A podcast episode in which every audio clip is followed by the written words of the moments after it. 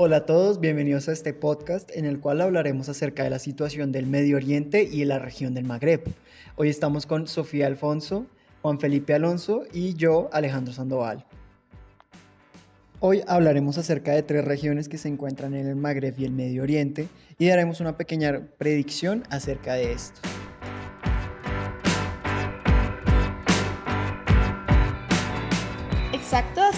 Dijo mi compañero Alejandro, hoy vamos a hablar de lo que ha ocurrido, porque esta zona ha estado llena de conflictos, como es la situación con los talibanes en Afganistán.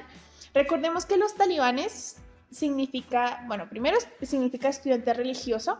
Ellos aparecieron en la década de los finales de los 80 y principios de los 90 más o menos en el transcurso del conflicto contra la invasión soviética y las disputas internas pues que ya existían en Afganistán.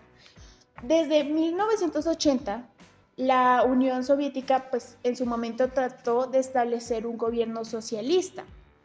Para esto invadió el país con el objetivo de establecer pues su gobierno socialista. Pero pues esta situación no ocurrió. Cuando fueron derrotados los soviéticos, un grupo de jóvenes al sur de Afganistán que fueron los que más tarde llamamos talibanes, prometieron brindar al país paz y seguridad junto a su versión de la Sharia y la ley islámica, en el momento en el que pues, estuvieran en el poder, ¿no? Entonces, todo esto ocurrió hace años. Digamos que en el 2021 tomaron el poder de Afganistán después de que las tropas estadounidenses se fueran del territorio y la OTAN también. Entonces, Ahorita esta situación es muy compleja porque están en esa búsqueda de reconocimiento internacional por parte de los otros países. Pero, pero obviamente estos no se lo han dado porque es un grupo terrorista, o sea, es un grupo que ha, hecho atentados a, las, a, a la población. Digamos que ellos aseguran estar cerca de ese reconocimiento. Incluso su ministro de Exteriores afirmó que los talibanes están cada vez más cerca de este reconocimiento internacional tras pues, los contactos diplomáticos en Noruega. Sin embargo, Noruega dijo que las conversaciones que tuvieron no tuvo ningún tipo de reconocimiento. Entonces, prácticamente los talibanes siguen ahí como en cuerda floja. Y a la vez existe una gran crisis humanitaria. Y la ONU no ha dicho como postura, porque igual los talibanes ya mm, buscaron y pidieron la solicitud de participar en la ONU. Pero pues esta, esta reunión tiene muchos temas y para septiembre dudo mucho que toquen este tema. Claro, entonces esta situación es bastante compleja porque incluso la ONU, claro, ha denunciado toda la crisis humanitaria que tiene el país y toda la situación con las mujeres. Sin embargo, tampoco es que le haya dado una respuesta a los talibanes. O sea, teóricamente los talibanes están en representación del gobierno, pero no están reconocidos. El pronóstico que nosotros podemos dar es que, bueno, hay dos posturas, la bonita y la trágica. la bonita es que obviamente ya en este punto es difícil derrocar a los talibanes. Sí, o sea, si, si no nos metemos en un conflicto armado, no es tan fácil derrocarlos. Yo creo que ya los países, los estados van a tener que empezar a iniciar unas conversaciones con los talibanes. Sí, no necesariamente que les den reconocimiento, porque no podemos olvidar la naturaleza del grupo pero sí es importante que los países empiecen a levantar las sanciones, porque el punto es que no están afectando a los talibanes directamente, sino es al pueblo afgano. Hay gente muriéndose de hambre. O sea, las sanciones económicas son muy altas y el país no está dando. Entonces, sí es momento de entrar con la conversación.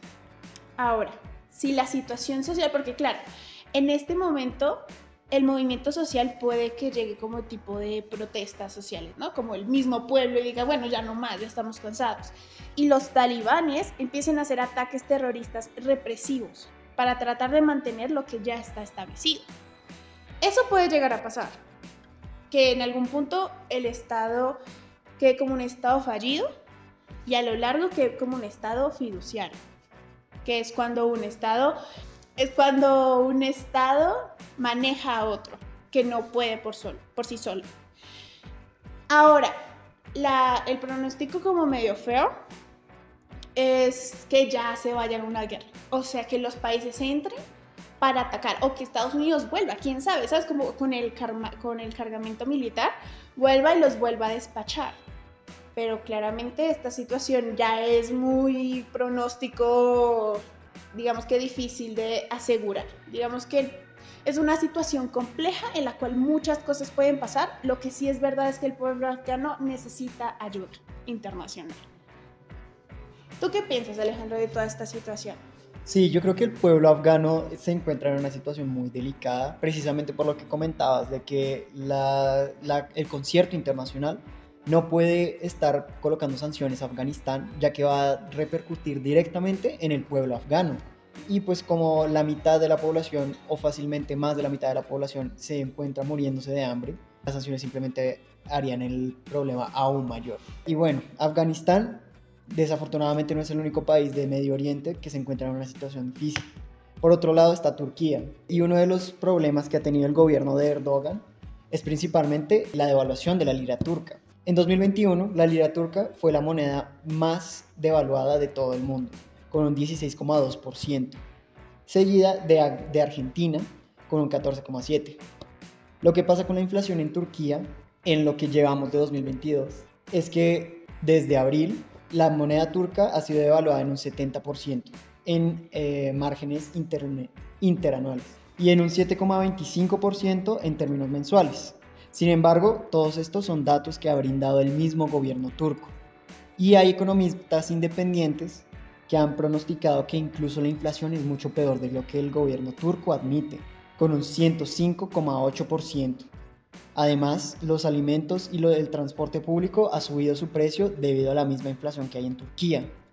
Y como el gobierno está siendo uno de los peores en los últimos años en el mismo, en el mismo estado turco, muchos de los opositores eh, se han reunido para generar una hoja de ruta en el cual no solo instauren un nuevo, una nueva ideología política en Turquía y adelantar las elecciones de que se encuentran inscritas para 2023 y hacerlas a finales de 2022. Sin embargo, esto último no se ha podido lograr.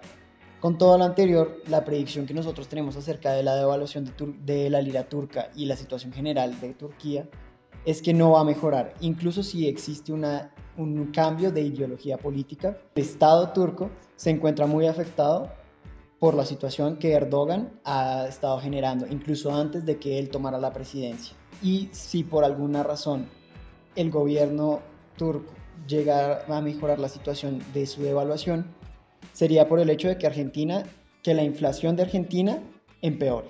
Bueno, ¿y tú qué piensas al respecto, Juanfe?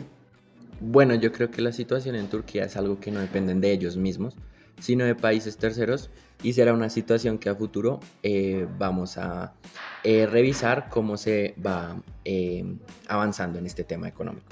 Y bueno, Yendo hacia África, en el país de Sudán, el golpe de Estado dado por los militares en este mismo país es la última crisis que vive en un periodo turbulento el país africano. El golpe desató varias protestas en las ciudades más importantes del país, incluida su capital, Jartum. El aeropuerto de la capital ha permanecido cerrado desde entonces y los vuelos internacionales suspendidos, no hay manera de comunicación ya que la red de Internet también está caída. El general Al-Burhan señaló en rueda de prensa que el ejército tomó el poder para, y cito, evitar una guerra civil y trató de justificar el golpe por las luchas políticas internas.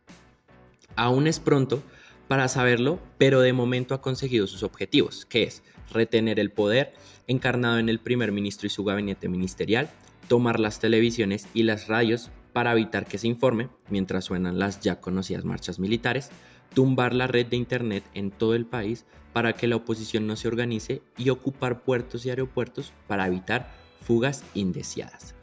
Nuestra predicción al respecto sobre la situación en Sudán es, dicho esto, al parecer va a haber una gran presión por parte del pueblo sudanés, ya que estas protestas que se han manifestado no se detendrán hasta que ese golpe se disuelva o se retenga.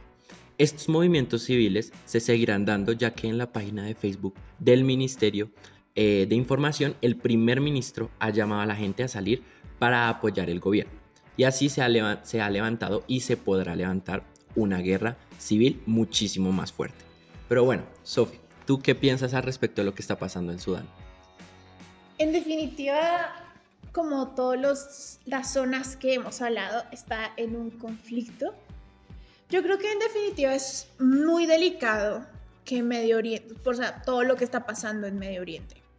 Creo que es cuestión de que todos analicemos las situaciones, de que no solamente nos debe afectar lo que nos pasa en nuestro territorio, sino que también vivimos en una sociedad conectada, todo está conectado. Entonces, tenemos que ir poco a poco entendiendo que lo que le afecta a unos también nos afecta a, a nosotros.